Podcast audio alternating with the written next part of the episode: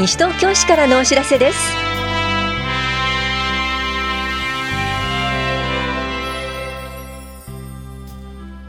今日は国民年金の任意加入。災害に強いまちづくり個別訪問と助成金拡充などについてお知らせします。インタビュールームお話は西東京市危機管理室の小林裕二さん。テーマはカードを預かりますは詐欺です。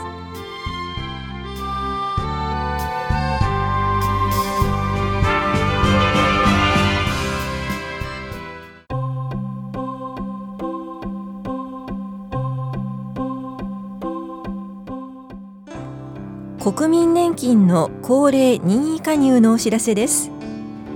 年金額を満額に近づけたい。受給資格期間が足りない方など60歳以上でも保険料を納付できます。60歳から65歳までの間で申し出のあった日から加入できます。納付方法は口座振替またはクレジットカード納付です。老年年金を繰り上げ受給している場合や厚生年金加入中は利用できません。65歳までに受給権を得られない時でも70歳になるまでに受給権を確保できる場合は特例高齢任意加入ができます。詳細はお問い合わせください。また高齢任意加入中も国民年金基金に加入していなければ付加年金を納めることができます。付加年金も合わせて加入することで年金の受給額をより増やせます。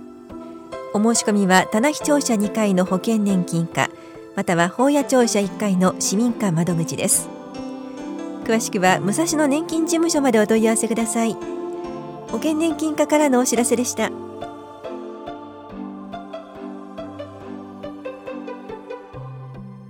災害に強いまちづくり個別訪問と助成金拡充のお知らせです。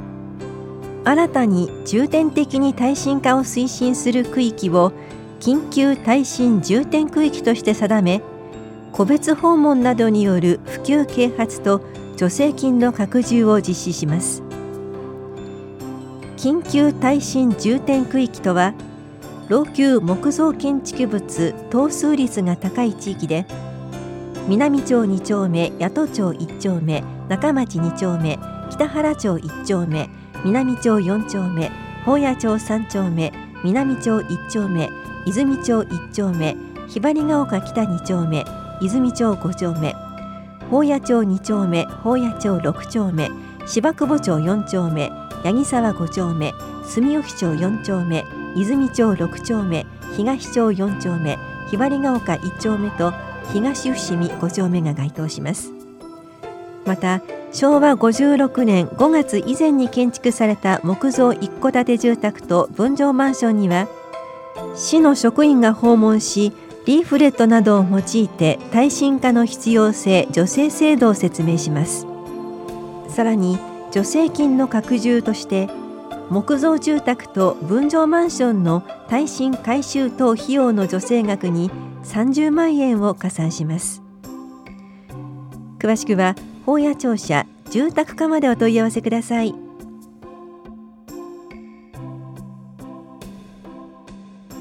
西東京市職員採用説明会のお知らせです。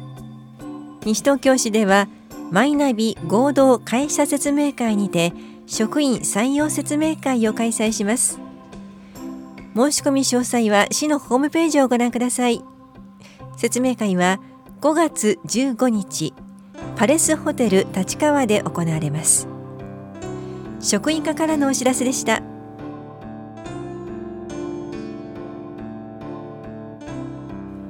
多摩六都科学館より大型映像ポラリス2ルシアと流れ星の秘密のお知らせです。ものづくりが得意な白熊のレナードと物知りのペンギンのジェームズのコンビが帰ってきました。今回は光の石を求めてハチドリのルシアと一緒に宇宙へと出発。月や小惑星帯で大冒険を繰り広げます。大きなスクリーンで迫力ある映像をお楽しみください。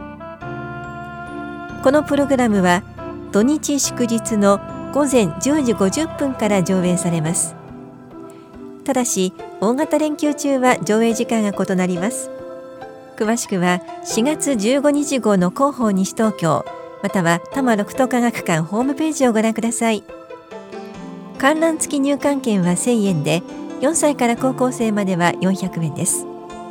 多摩六都科学館からのお知らせでした。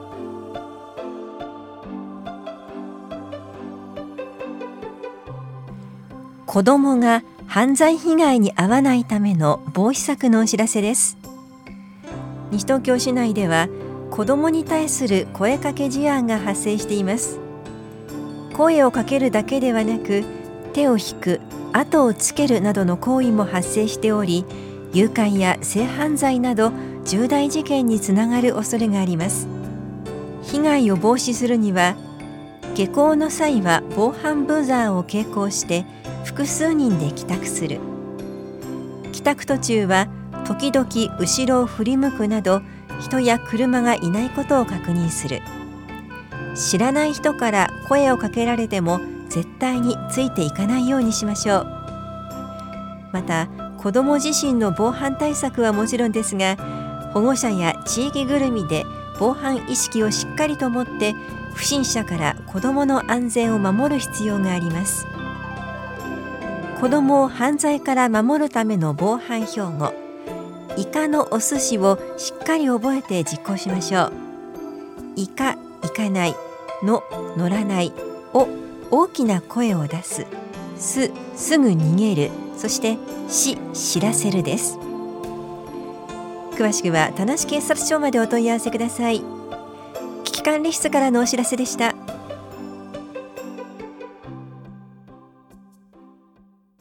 インタビュールーム。お話は西東京市危機管理室小林裕二さん。テーマはカードを預かりますは詐欺。担当は近藤直子です。小林さんよろしくお願いします。はい、よろしくお願いします。あらゆる手口の詐欺が増えていると聞きます。最近ではどんなものが増えてるんでしょうか？はい。詐欺犯人はあらゆる手口を使って高齢者から現金を騙し取っています。最近では被害に遭う当日にアポ電と言われる予兆電話がなく、警察官や市役所職員、銀行員などと偽り、突然被害者の自宅を訪問し、その後、被害者からキャッシュカードを騙し取る自宅訪問型による手口が増加しています。犯人はどういう言葉で騙してくるんですか？はい。アポ電の場合をお話ししますが、犯人グループは日本全国から被害者の自宅に電話をかけてきます。最近では3月下旬、海外のタイにおいて振り込め詐欺の拠点が摘発され、15人の日本人が逮捕されてニュースになりました。犯人からかかってくるアポ電の内容としては、詐欺犯人を捕まえたら名簿にあなたの名前がありましたとか、捜査のためあなたのカードを預かりますとか、キャッシュカードを変更するには暗証番号が必要ですなどと話しかけてきます。犯人からの電話ではこれだけでなく、いろいろな内容で話しかけてきますので、常日頃からの注意が必要です。それでは、騙されないためにはどうしたらいいでしょうか？犯人と会話をすることで詐欺の被害に遭ってしまいます。ですから、電話がかかってきたとしても、すぐに電話には出ないことが大切です。そのためにも自宅の電話を常に留守番電話に設定したり、迷惑防止機能付き電話機を購入するなどの対策を行ってください。詐欺犯人は自分の声を録音されるのを嫌がります。また、先ほどお話しした自宅訪問型対策は、訪問者が来てもドアロックやドアチェーンをかけるように心がけ、すぐに対応しないようにしてください。警察官や銀行員が突然自宅を訪問し、キャッシュカードや通帳を預かることは絶対にありません。どんな理由があっても他人にカードを渡さないようにしましょう。もし不審な人からの電話があったり、不審な人が家に来た場合はどうしたらいいですか？不審な電話や訪問者があった場合には、一人で悩むことはせず、すぐに110番通報をお願いします。危機管理室では、田無警察署からの情報により、防災行政無線で西東京市内にアポ電がかかってきていることをお知らせしています。防災行政無線の放送は、アポ電の情報に基づき実施しているため、不定期な放送ではありますが、市民の安全、財産を守るためにもご協力をお願いします。最近では言語が変わることに便乗した詐欺もあると聞いたんですが。西東京市内においての発生は確認をしていませんが、新元号である令和が発表された1日以降、改元を口実にキャッシュカードや現金を騙し取る詐欺被害が多発しています。言語が変わるのでカードが使えなくなるという手口のほか、携帯電話会社を装った偽メールなどもあり、詐欺犯人グループは改元を口実にして接触をしてきます。えー、皆さんにはぜひ気をつけていただきたいと思います。それでは最後になります。ラジオをお聞きの市民の皆さんへお願いいたします。はい。特殊詐欺等の詐欺犯人グループは様々な手口を使って被害者に接触を試み、多額の現金を騙し取ります。被害者の約9割の方が自分は被害に遭わないから大丈夫だと思っていたと回答しているとも言います。一件でも特殊詐欺の発生をさせないために不審な電話、メール、はがきが来た場合にはすぐに110番通報をお願いします。特殊詐欺等の被害をゼロにしていきましょう。ありがとうございます。インタビュールーム、テーマはカードを預かりますは詐欺。お話は西東京市危機管理室小林裕二さんでした。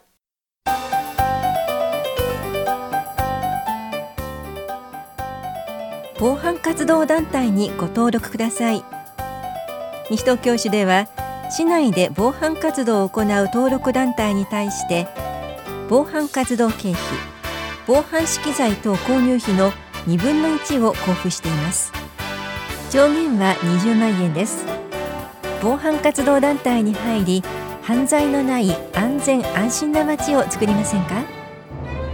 対象となるのは5人以上で組織する団体で役員がおり会則規則などを定めており団体構成員の8割以上が市内在住の団体です。お問い合わせは法屋庁舎危機管理室までどうぞ。